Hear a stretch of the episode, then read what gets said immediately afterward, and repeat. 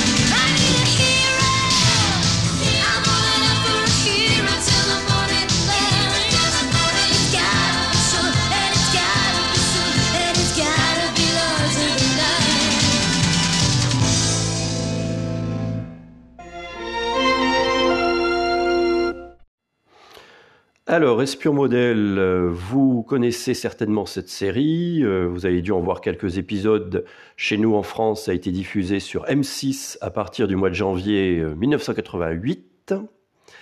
Euh, C'est une, donc une série créée par Glenn Allan Larson. C'est un grand, on va dire, un célèbre créateur de séries aux États-Unis. C'est lui, par exemple, le créateur de Battlestar Galactica à la fin des années 70. Buck Rogers, c'est lui. Euh, Ottoman, c'est lui. Manimal, c'est lui. L'homme qui tombe à pic.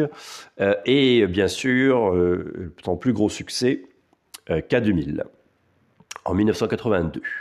Donc Glenn Allen Larson, jusqu'à présent, jusqu'au début des années 80, euh, produisait des séries pour Universal, parce qu'il avait un contrat avec euh, ce studio.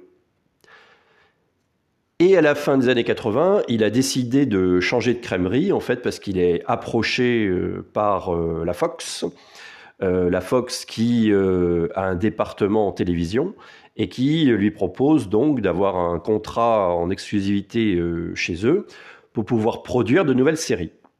Donc Glenn Allen Larson, au début des années 80, décide d'accepter la proposition et euh, va produire des séries donc pour ce studio. Euh, on peut citer bah, la, première série euh, qui d'ailleurs a très bien marché, ça a été L'homme qui tombe à pic. L'homme qui tombe à pic avec l'Imagor, ça a été produit pour la Fox en 1981. Ensuite, Glenn Larson essaiera de produire euh, d'autres séries à succès, euh, malheureusement, euh, qui, feront assez vite un bid, comme Ottoman ou Manimal. Et ensuite, il a l'idée de créer la série donc Espion Modèle, qui sera diffusée pour le network américain CBS. Alors, de quoi ça parle, Espion Modèle? Ben, la trame d'Espion Modèle, c'est euh, en fait, ça raconte l'histoire d'une femme qui s'appelle Danielle Reynolds, qui est euh, photographe de mode, et qui, à la mort de son mari, euh, va apprendre, va avoir un choc, parce qu'elle va apprendre que son mari, en fait, était un espion américain. Donc, elle va décider de, de retrouver, d'essayer de retrouver le meurtrier de son mari. Et pour ce faire, elle va engager un ex-béret vert qui s'appelle Mac Harper, qui connaissait son mari, et elle va lui demander de bien vouloir l'aider à retrouver les assassins de son mari. Donc ça, c'est la trame, on va dire, de l'épisode pilote. Et à l'issue euh, de l'épisode pilote, euh, les deux, en fait, euh, vont faire équipe. Pourquoi? Parce que le Henry Toller, qui travaille pour le gouvernement américain, qui est en fait un, diplomate, hein, c'est un diplomate euh, américain, et il trouve que euh, l'alchimie entre les deux euh, fonctionne très bien. Et il leur propose en fait un, deal. Quoi. Il leur dit bah, écoutez, moi je vous propose de faire le tour du monde sous couvert justement de votre agence de mannequins. Euh, Daniel Reynolds a une agence de mannequins, donc sous couvert d'anonymat grâce à l'agence de mannequins, et ça leur permet de voyager dans le monde. Euh, ils vont donc effectuer euh, des missions pour le gouvernement américain. Alors, quelles sont-elles ces, missions?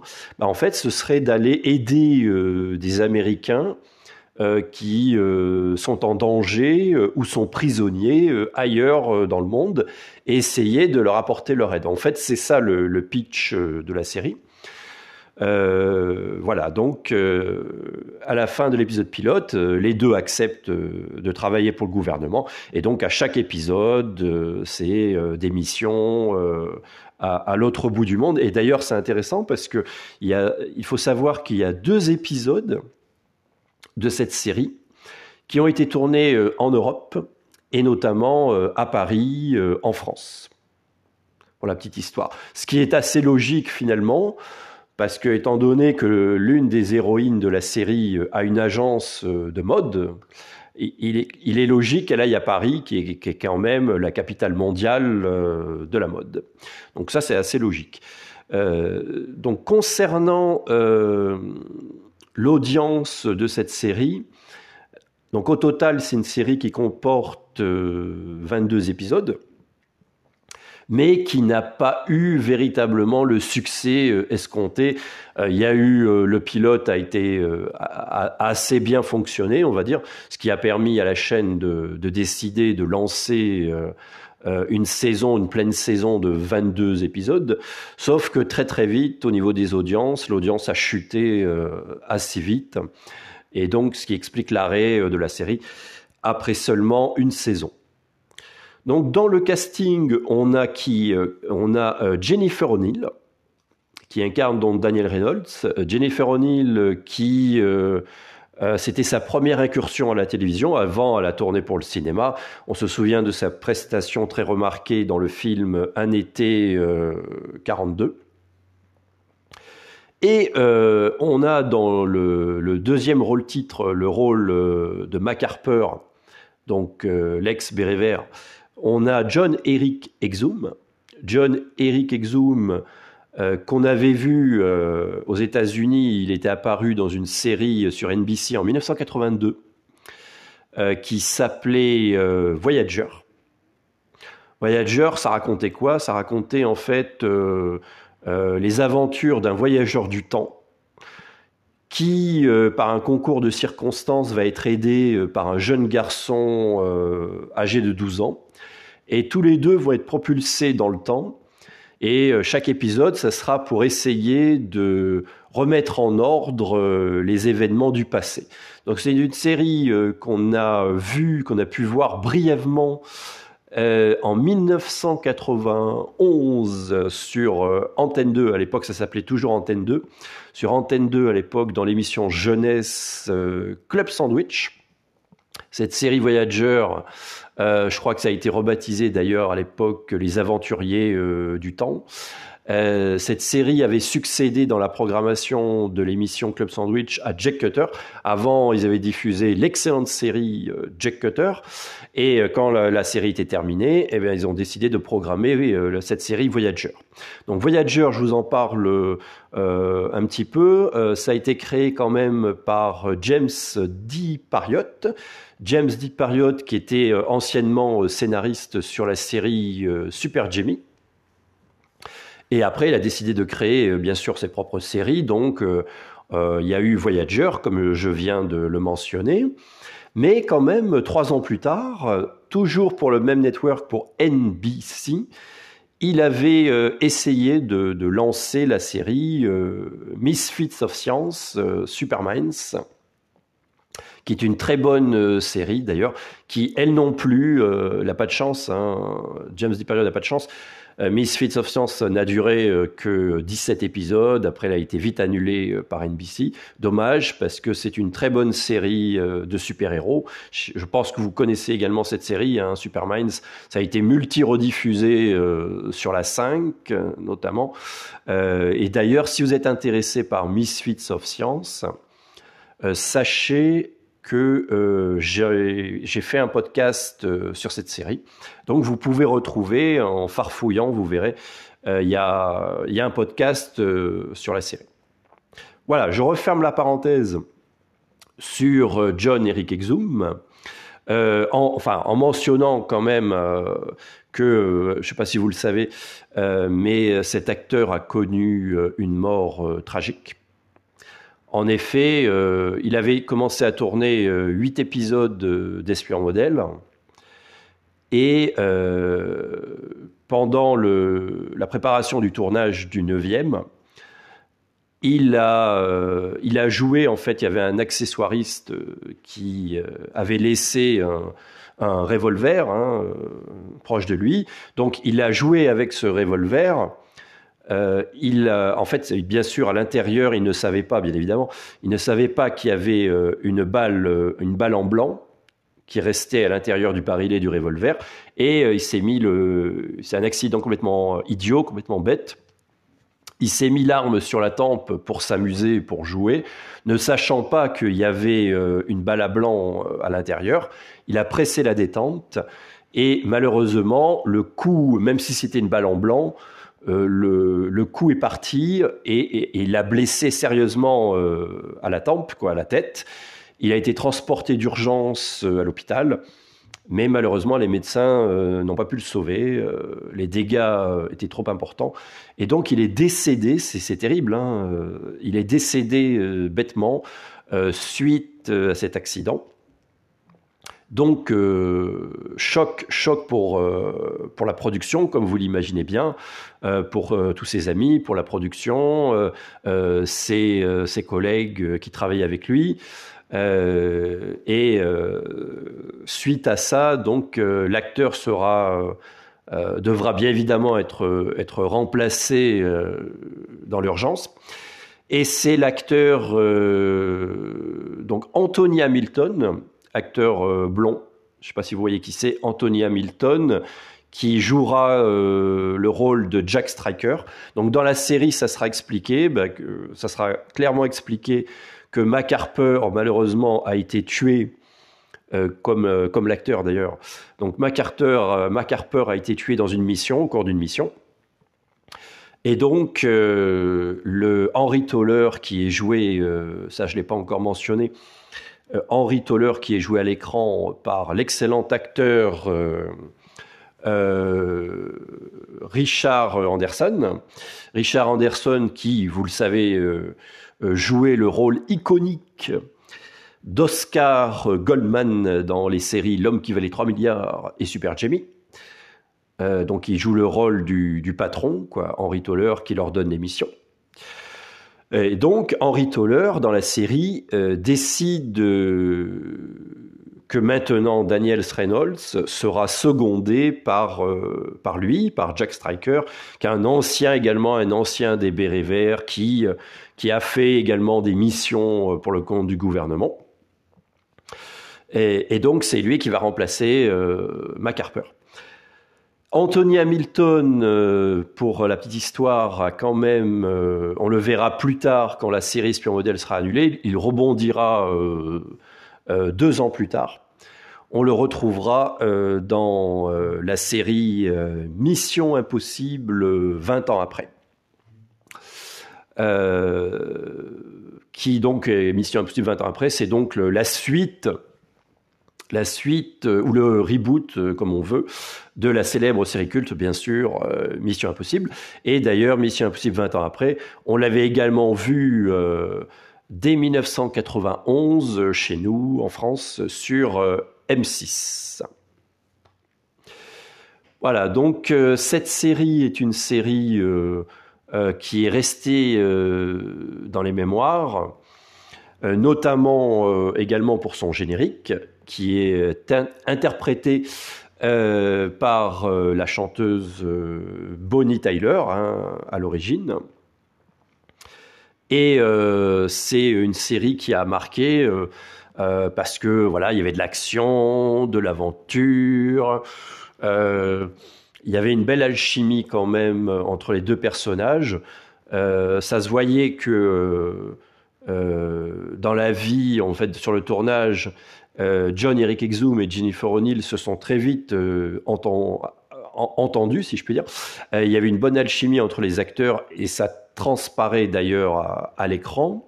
Bon, malgré des intrigues un petit peu classiques de l'époque, avec des genres de terroristes ou euh, de, psychopathes qui euh, veulent s'en prendre aux, aux mannequins. Enfin bon, c'est des intrigues euh, classiques de l'époque. hein.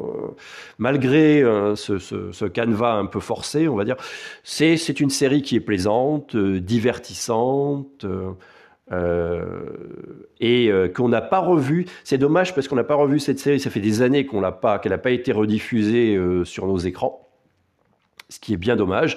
On attend avec impatience. D'ailleurs, euh, on aimerait une édition euh, DVD de cette série, peut-être un jour. euh, qui sait On aura la chance de, la trouver. euh, euh, chez nous en France en DVD. Mais c'est vrai que ça fait pas mal de temps qu'elle n'a pas été euh, rediffusée. Voilà, donc euh, ce que je vais euh, maintenant, je vais vous parler en fait euh, juste après une petite pause. Je vais vous parler de d'un- d'une sorte de spin-off d'Espion Modèle qui a été un petit peu produite en même temps. Mais pourquoi je vous parle de ce, de de spin-off? Parce que euh, l'intrigue de ce spin-off, si je puis dire, enfin c'est pas vraiment un spin-off, hein, mais l'intrigue de cette série euh, qui s'appelle Code Vengeance est similaire à celle de d'Espion Modèle.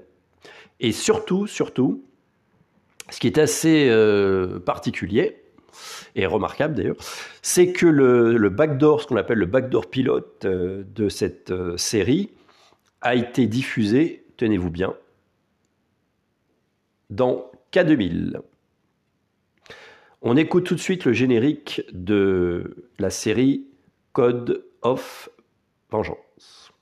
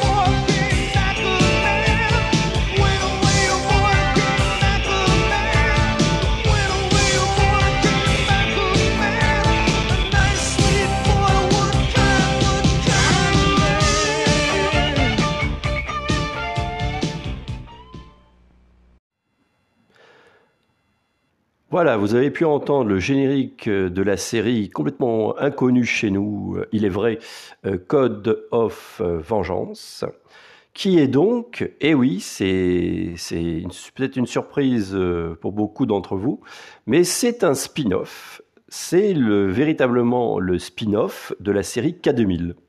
Eh oui. Ah, vous me direz, mais comment, euh, me direz-vous? Ben, En fait, euh, il y a eu... euh, alors, je vous explique, il faut que je vous explique l'historique de cette série. Cette série, on la doit au scénariste Robert Foster, qui a eu l'idée en fait de la série et il, va, il va voir en fait il a une idée il veut faire un, concept homme-femme qui marchait assez bien d'ailleurs à l'écran euh, pour d'autres séries et euh, il vend euh, le pitch à NBC il va voir les dirigeants de NBC et il leur dit voilà, moi j'ai telle série, un homme, une femme qui vont euh, s'associer euh, par la force des choses et qui vont devoir travailler ensemble pour euh, coincer euh, des gangsters, des méchants, des terroristes. Enfin voilà. Euh, donc, euh, il vend le pitch à la chaîne. La chaîne euh, dit euh, oui, ok, ça peut nous intéresser, euh, mais on n'est pas sûr du potentiel de cette série. Du coup, Robert, Foster a une idée de génie, si je puis dire. Il se dit écoutez, moi, vous le savez, je suis scénariste sur euh, K2000, donc moi, je vous propose de voir la réaction du public. On fait un épisode spécial dans K2000 afin de présenter euh, les personnages. Donc, ce serait une sorte de pilote, ce qu'on appelle euh, dans le jargon télévisuel et, et sériel un backdoor, un backdoor pilote. Alors, c'est quoi un backdoor pilote? Un backdoor pilote, c'est euh, un, pilote de série, d'une nouvelle série euh, que le network souhaite lancer la saison prochaine, et on introduit les personnages dans une série à succès. Voilà, ça permet en fait euh, d'être sûr que ce pilote sera vu euh, par euh, un nombre de téléspectateurs important puisqu'il est inclus dans une série à succès. C'est ça un backdoor pilote. Donc NBC dit OK, on fait comme ça. Vous nous faites un épisode spécial de 90 minutes dans euh, K2000 et on verra si ça fonctionne. Ok, donc c'est ce qui ce qui est fait. Le scénariste donc Robert Foster prépare un épisode spécial de K2000 que l'on verra chez nous en France euh, à la fin. D'ailleurs, c'est un épisode qui est situé à la fin de la saison 2 de K2000, qui s'appelle, voilà, quand je vais vous dire le titre de l'épisode, ah bah oui, c'est ça, qui s'appelle donc La bouche du serpent. La bouche du serpent, c'est donc euh, c'est l'épisode numéro 21 euh, de la saison 2 de K2000. Et ça raconte quoi En fait, le pitch euh, de l'épisode pilote pour cette future série, c'est quoi? C'est euh, une femme qui s'appelle Saint John, qui s'appelle Saint John de mémoire, oui c'est ça, Saint John, et qui va faire équipe un peu bon gré mal gré avec un certain David Dalton. David Dalton, qui est un ancien, euh, un ancien espion euh, américain, espion, un ancien, ancien espion de la CIA. Et, euh, et vous voyez, pourquoi je fais la relation, pourquoi je vous parle de ça dans le podcast de la série Espion Modèle? Parce que le pitch est absolument identique à la série Espion Modèle. Et oui, cette femme, euh, Saint John, en fait, Daniel Saint John, je crois qu'elle s'appelle Daniel Saint John de mémoire, euh, cette femme a perdu son mari, assassinée également. Qu'est-ce qu'elle apprend? Bim je, je, je vous laisse deviner. Elle apprend que son ancien, enfin son mari, qui est décédé, donc elle est veuve, elle apprend que son mari était un agent de la CIA. Euh, donc, euh, elle va euh, faire équipe avec David Dalton pour essayer de retrouver le meurtrier. Oh, mais vous, allez me dire, mais attendez, c'est le pitch de la série Modèle Eh ben oui, c'est la même chose. Alors, qu'est-ce qui s'est passé au cours de ce début d'année 1984 Euh, On ne sait pas. Honnêtement, on ne sait pas qui a copié sur qui. Est-ce que c'est euh, Glenn Allen Larson qui a pompé, si je puis dire, euh, le pitch euh, pour concocter la série Espion Modèle et vendre la série aux concurrents CBS Est-ce que c'est Robert Foster qui, euh, avec la discussion euh, avec Glenn Larson, lors d'une discussion par exemple, je ne sais pas, a dit ah ben tiens ça euh, c'est pas mal, je vais essayer de vendre l'idée aussi à, NBC. Enfin bon, on saura jamais le, fin mot de l'histoire, ça c'est clair. Mais il y a deux projets. Clairement, les deux projets sont absolument identiques. À tel point d'ailleurs que NBC va dire non non mais écoutez euh, je suis désolé euh, mais euh, le pitch là que vous nous avez vendu en plus on, voilà lors du téléfilm qui a été diffusé dans le K2000 c'est exactement la même trame que la série qui va être diffusée à la rentrée euh, 84 à la prochaine rentrée sur CBS. Donc on peut pas, on peut pas parce que si on lance une série identique aux concurrents, euh, on va se faire laminer, euh, on va devoir euh, payer des dommages et intérêts. Non, non, non, non, ça va pas du tout. Éventuellement, le pitch peut être intéressant, mais il faut le revoir. C'est pas possible. On peut pas produire cette série, c'est niette, quoi. Donc, voilà. Donc, du coup, le Robert Foster est prié gentiment de revoir sa copie et de proposer bah, autre chose, quoi. Voilà. Donc le temps passe, le temps passe, euh, quelques mois euh, se passent comme ça. Et euh, du coup, Robert Foster, comme il doit revoir sa copie, eh ben, il change tout. Alors du coup, dans le nouveau pilote, il va proposer un nouveau script et un nouveau pilote à la chaîne, à NBC. Du coup, David Dalton ne fait plus du tout équipe avec une femme, plus du tout. Ça, c'est terminé. Par contre, il va également. Alors, lui qui était David Dalton, c'était dans on le voit dans la série K2000, euh, dans l'épisode La bouche du serpent, euh, c'était un ancien donc agent de la CIA qui faisait un petit peu euh, des arts martiaux, hein, on le voit très bien. Ça, c'est abandonné également. Il fait plus d'arts martiaux, mais c'est plus un agent du gouvernement non plus, c'est plus un espion. C'est maintenant un ancien, un ancien militaire euh, un ancien soldat qui revient de la guerre du Vietnam, qui est marqué par la guerre du Vietnam, et qui revient euh, aux États-Unis, et qui, par un concours de circonstances, va devoir aider des gens euh, dans la détresse, dans le besoin. Voilà. Donc en fait, Robert Foster vend ce nouveau pilote à la chaîne comme une sorte de Rambo. hein. Clairement, il n'y a pas d'autre mot. C'est une sorte de Rambo à la télé, quoi. En gros, c'est ça. Euh, NBC est emballé par le pitch. Pourquoi? Parce que euh, quelques mois auparavant, euh, Rambo euh, 2 était sorti, avait fait un carton au cinéma. Donc il dit ah ouais, une sorte de Rambo à la télé, ça, ça va marcher, ça. Ouais ouais, d'accord. On achète le pilote. Donc ce nouveau pilote est mis en production, est tourné et va être diffusé au mois de juin euh, 1985 euh, lors de la fameuse soirée du dimanche. euh, je ne sais pas si vous le savez, mais aux États-Unis, souvent la soirée du dimanche est consacrée euh, à des téléfilms, hein, qui est présenté comme des films. Ce sont des téléfilms pour la télévision. Donc c'est diffusé un dimanche soir, un, un fameux dimanche de juin 1985, et contre toute attente, même la chaîne ne s'y attendait pas, contre toute attente, ce téléfilm pilote Code of Vengeance est un succès, un succès euh, d'audience. Donc bingo, la chaîne dit ah c'est chouette, ça, ça marche bien, hein. allez c'est parti. Écoutez, euh, on, on va euh, on va vous commander allez six épisodes, on va tester.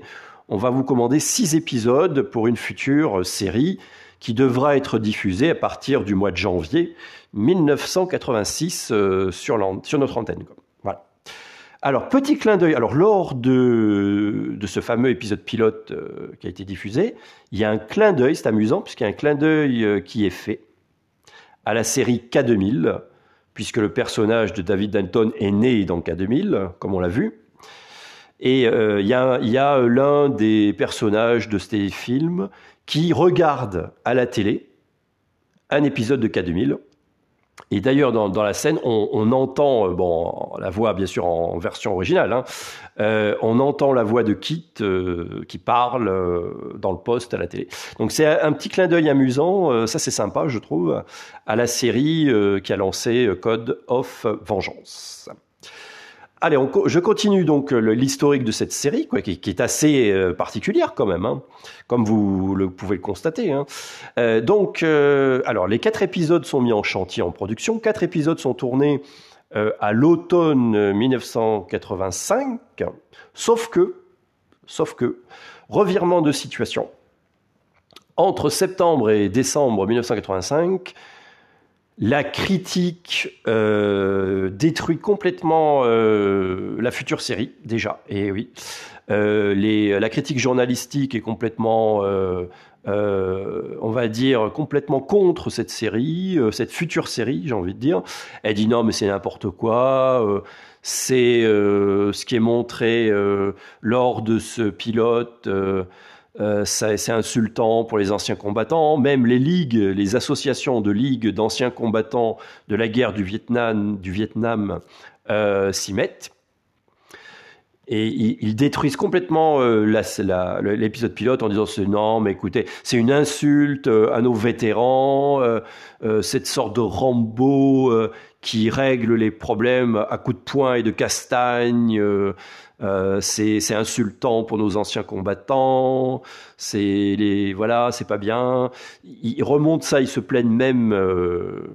euh, au, ministère de la Défense aux États-Unis. Enfin, ça prend des proportions tellement énormes qu'NBC euh, est obligé de faire marche arrière et d'annuler la série.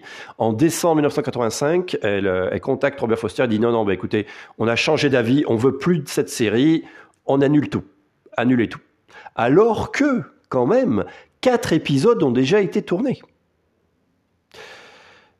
Alors la suite de l'histoire, c'est que en février 1986, quand même, NBC dit bon, euh, on a quand même produit euh, quatre épisodes. Il faut savoir qu'aux États-Unis, à l'époque, euh, la chaîne produit 75% euh, de l'épisode. Hein.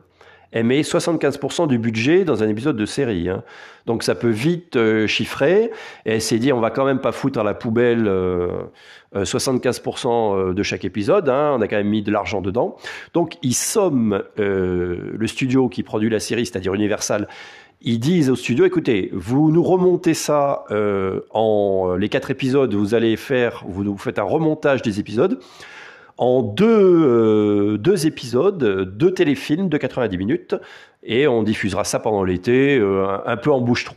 Et c'est ce qui arrive. Alors, ils diffusent, alors, ils diffusent quand même le, deuxième, euh, donc le deuxième téléfilm qui en fait, si vous avez bien suivi, ce sont les deux premiers de la série. Enfin bref, ils diffusent un, deuxième téléfilm qui s'appelle Code Vengeance 2, qui est diffusé au mois d'avril.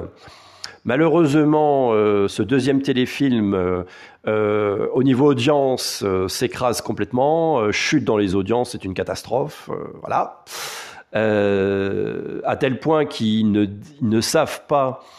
ils pensent que bon, tant pis, ils, diffu- ils diffuseront pas le troisième téléfilm.